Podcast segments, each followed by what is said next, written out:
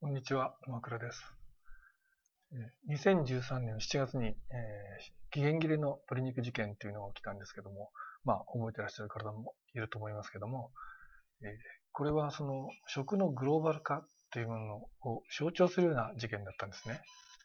で、この食のグローバル化と、それから今、あの、とてもこう、精神疾患というものが増えてるんですね。まあ、精神疾患というと、その、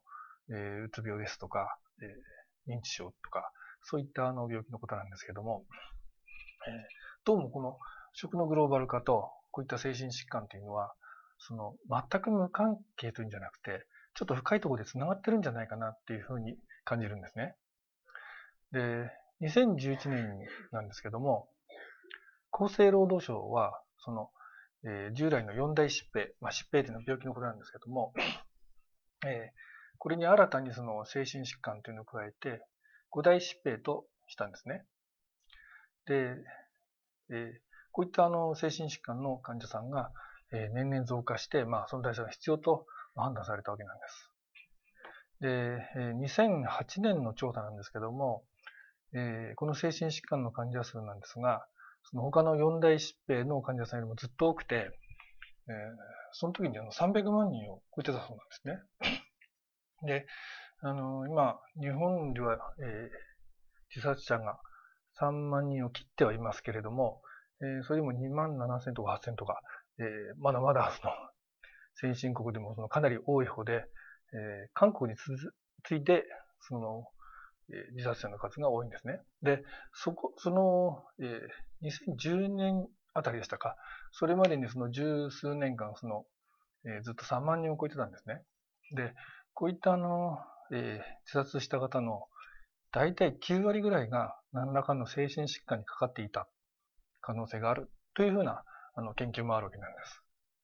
で、こうした精神疾患ですけども、これはその特に大人に限った話というんじゃなくて、今、あの子供にもそのうつとか、えー、集中力低下とか、情緒不安定とか、そういったあの、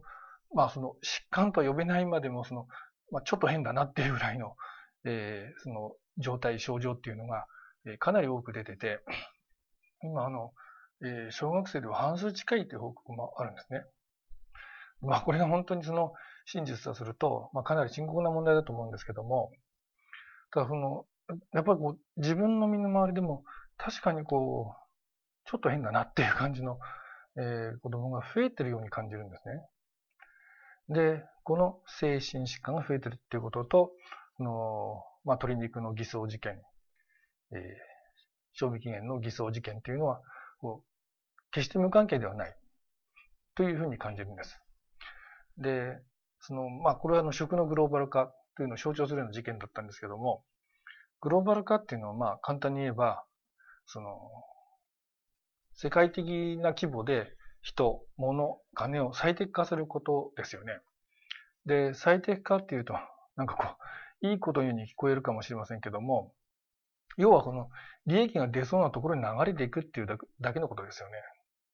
つまりその、えー、こうなんか水が低いところに流れるように、その生産はコストの安い方に流れていくわけですね。で、そうするとどうしてもそこでその質というものは、やっぱり2の次3の次になってしまうことがあるあるわけです。で、その、この鶏肉の事件ののこの鶏肉にはそのたくさんの添加物も含まれていたわけなんですけども、この添加物を消化するには、えー、その自分の体内のミネラルとかビタミンもたくさん消費してしまうんですね。で、結果としてそういったそのミネラル、微量なミネラルとか、そういったものの栄養不足に陥ることがあって、それがその精神疾患の一因であるということも指摘されているんです。で、あの、その鶏肉自身はそのファーストフード店なんかで使われてていたものなんですけども、つまりこうしたファーストフードのように簡単便利な食を求めていると、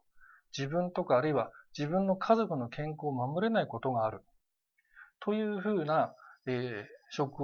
の状況になってきたと。と言えると思うんですね。じゃあさ、どうしたらいいのかというと、その一言で言えば、情報武装して、職員の意識を高め、健康に資する食を取り入れるということになるんじゃないかなと思うんですね。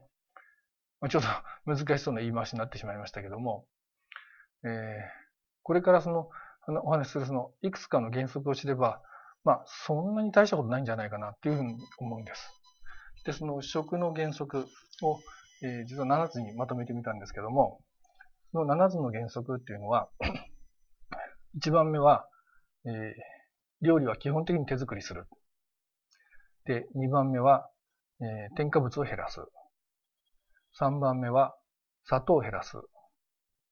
4番目が、アルミ製の鍋、フライパンは捨てる。まあ、捨てるって言うとちょっと過激ですけども、まあ、使わないってことですね。で、5番目は、電子レンジを使わない。で、6番目は、え、基本調味料には良いものを使う。で、7番目に、え、良い水を飲むということなんです。で、え、それぞれについて、え、一つずつその詳しく話していきたいと思います。えーと、まず原則の1はその、え、料理は基本的に手作りするなんですけども、今その、え、これまで話してきましたように、ファーストフードとか、あるいはファミリーレストランとかいうところっていうのはとてもその、こういう外食産業のとてもその競争が厳しいわけですよね。で、そういうところのその経営者の気持ちにちょっとなってほしいんですけれども、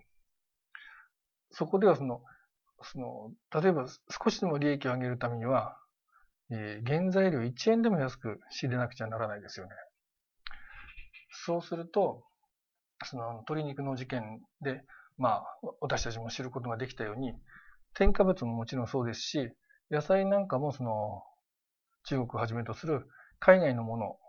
を、え、仕入れて使う。という条件がどうしても出てくるわけですね。で、こうした海外のあの野菜なんかは、その、えー、国産のものに比べて、半分とか3分の1の価格だったりするんですね。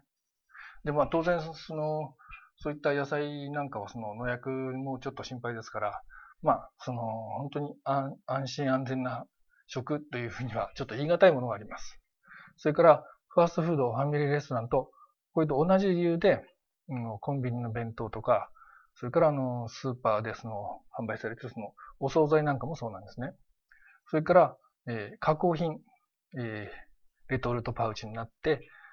なったものとか、あるいはあの、冷凍食品なんかもその、加工品なんですけども、加工品もそうです。で、これらを、その、えー、避けようとすると、えー、料理はもう基本的に手作りするしかないんですね。その野菜とか魚とか肉類なんか、その調理されていない食材を買ってきて自分で料理する。もうこれと、で、確かにこれ、その手間はかかりますけども、その、これをやらなかったら、えー、健康の引き換えになってしまうという状況なんですね。もう、そうすると、それはあまりにこう代償が大きいんじゃないかなというふうに思うんですね。えー、で、その、できるだけその手間を省いた料理っていうのができますので、まずその、基本的にその、えー、料理を手作りする。これをそのベースにして、えー、ちょっとこれから取り組んでほしいなというふうに思うんです。で、えー、原則の1ですけども、えー、料理は基本的に手作りするです。で、原則の2なんですけども、えー、これは添加物を減らすなんです。で、これはまあ、あの、原則の1でも、まあ、ちょっとオーバーラップする部分はあるんですけども、えー、今、日本にはその800種を超える添加物があります。で、これは非常にその、えー、アメリカとかヨーロッパに比べても、えー、たくさんの種類が、えー、認可されてまして、まさにその添加物天国といったあの要素があるんですけれども、で、これをその私たち日本人は年間に大体1人当たりで、えー、平均4キロぐらい、1日にすると11グラムぐらいの添加物を、えー、口に入れてるんだそうです。で、もちろんこの添加物には、あの、昔から使われている、その、あの、豆腐に使われていたりする、その、にがりなんかのような天然添加物もありますけども、それ以外にその、化学合成された指定添加物というものがあります。でこの化学合成された指定添加物っていうのは、その多くはまあ石油を原料として作られるわけですね。で、こういったその指定添加物がなんで私たちの体には良くないのかっていうと、その私たち人類がそれを食べた経験がないわけなんですね。食べた経験がない。という食べた経験がないと、その消化器官、えー、胃とか腸とかは、そのその食材をどうやって処理していいかわからないわけですね。それをその正しく処理して栄養が、栄養は栄養として、で、不要なものは排泄するということがこうできなくてはならないわけなんですけども、その食べたことがない、つまりその食経験がないわけですから、そういったその分けることができないわけですね。自分が知らない食べ物なので。ですから、そういったものを、その、まあ、無理やり消化して排泄したりしなくてはならないんですけども、どうしてもそこにその、えー、無理がかかってて、そのいろんなミネラルとかビタミンを使ってしまうんですね。で、そのために、そのミネラルなり、ビタミンなりの栄養不足になってしまうということが起きるわけなんです。で、その冒頭でもそのミネラルの不足と精神疾患というの増加っていうのが、えー、こうどうも深いところでリンクしてるんじゃないかっていう指摘をしましたけども、えー、こういうふうにこの、えー、食系人類の食経験がないものを食べると、その消化排泄にたくさんのそのそういったあの栄養栄養分を使ってしまうということなんです。ですから、それらをできるだけ減らすということです。えっと、指定添加物だけでも、まあ、400種以上あるわけなんですけども、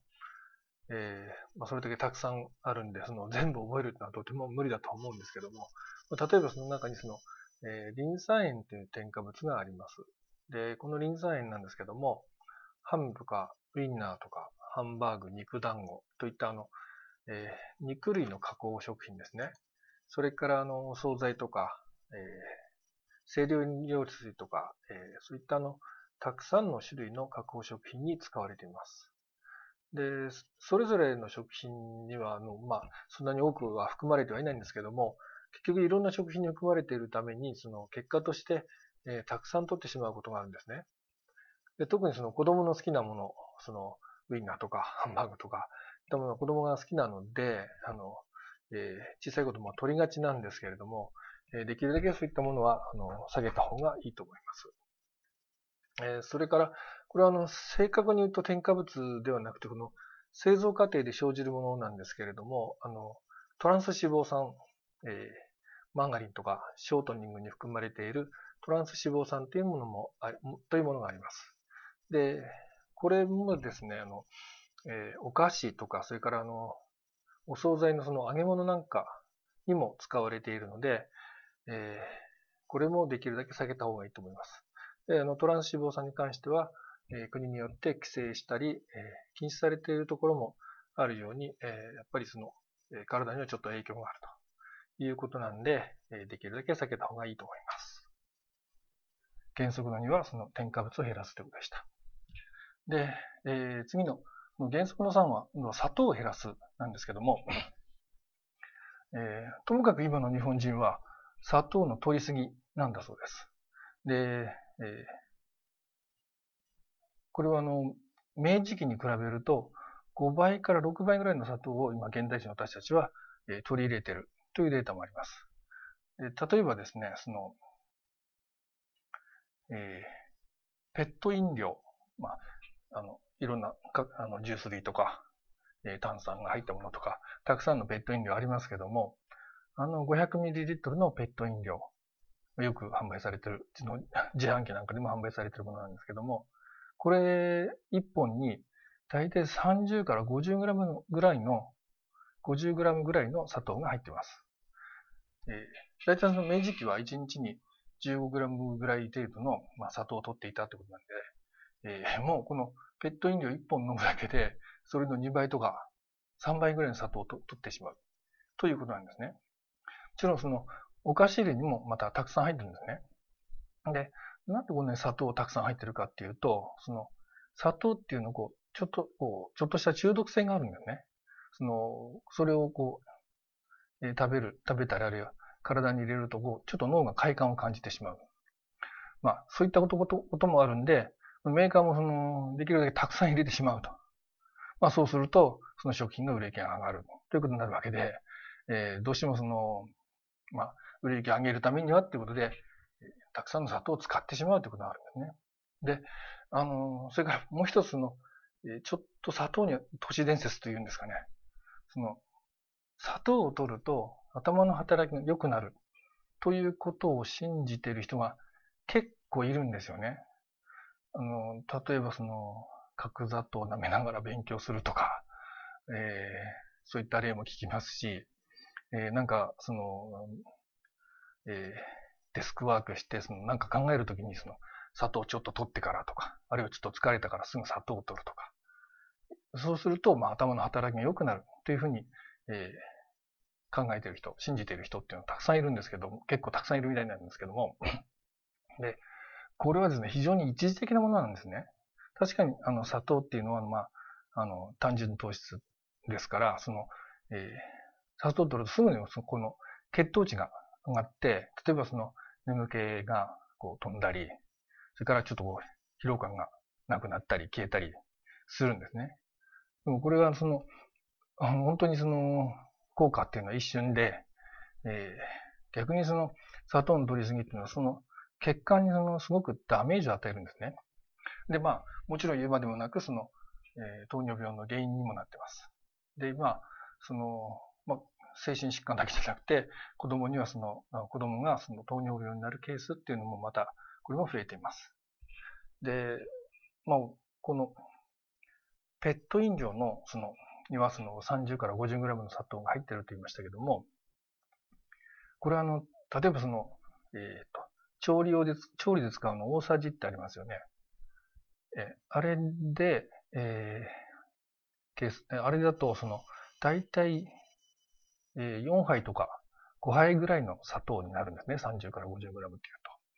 で、これ実際にあの、えー、手元にある方やってみてほしいんですけども、